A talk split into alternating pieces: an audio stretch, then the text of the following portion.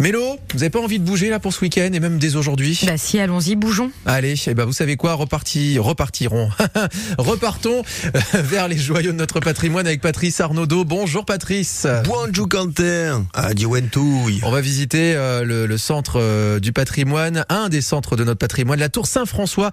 Alors là, c'est vrai que ça offre aux touristes une vue quand même assez imprenable sur euh, justement euh, ce qui est situé au cœur du Vieux-Nice. Eh ben justement, petit avant-goût avec vous. Una tour che franciscans.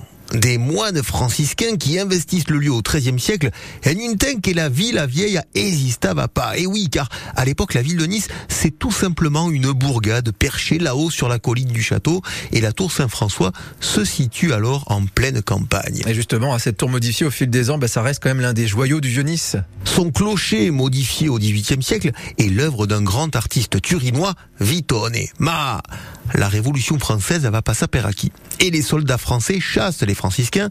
L'église et le couvent sont alors vendus comme biens nationaux et la tour à Ela s'y retrouve à l'abandon. Ah, mais heureusement, au 19e siècle, la ville de Nice va confier la restauration du monument à un grand architecte niçois. Oui, un certain euh, Vernier, à qui l'on doit entre autres la place Massène hein, et l'hôpital Saint-Roch, euh, va euh, s'occuper donc de cette tour et offrir enfin aux gens du nord-est de la ville une tour munie d'une horloge, un luxe pour l'époque, comme ça se passait sur la place du palais de justice. Et puis, ben, depuis très quatre ans, hein, il y a pas longtemps, la tour Recipo visita depuis quelques années tous les week-ends à l'heure du crépuscule grâce au centre du patrimoine. On peut visiter cette tour qui vous offre une vue panoramique de Nice et vous permettra de comprendre l'évolution urbaine de cette ville, une pitching village devengut une métropole. Redécouvrons le patrimoine et ça continue demain. Merci Patrice. À demain.